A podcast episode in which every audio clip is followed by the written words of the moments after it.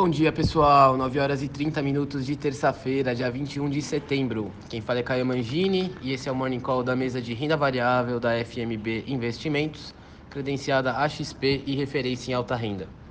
Começando aqui com as bolsas, o índice Bovespa fechou dia ontem em queda de 2,33% aos 108.844 pontos, renovando sua mínima do ano e acompanhando o desempenho negativo das bolsas internacionais.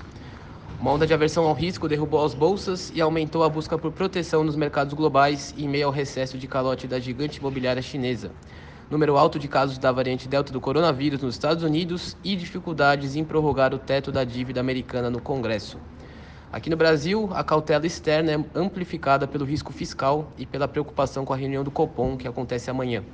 No exterior, ontem também foi um dia bem negativo. O índice S&P 500, que reúne as 500 maiores empresas da Bolsa Americana, fechou o dia ontem em queda de 1,7% e a Nasdaq, que é a bolsa de tecnologia deles, fechou em queda de 2,2%.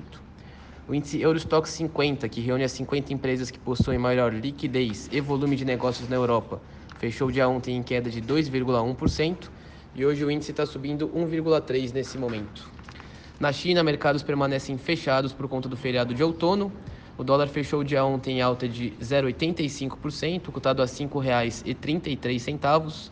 Petróleo do tipo Brent, referência da Petrobras, amanhece positivo e opera em alta de 1,1% nesse momento, na medida em que preocupações com os estoques nos Estados Unidos retornam ao radar dos investidores. Por fim, o ouro fechou em alta de 0,7% e hoje está subindo 0,2%. É isso, pessoal. Uma excelente terça-feira a todos e bons negócios.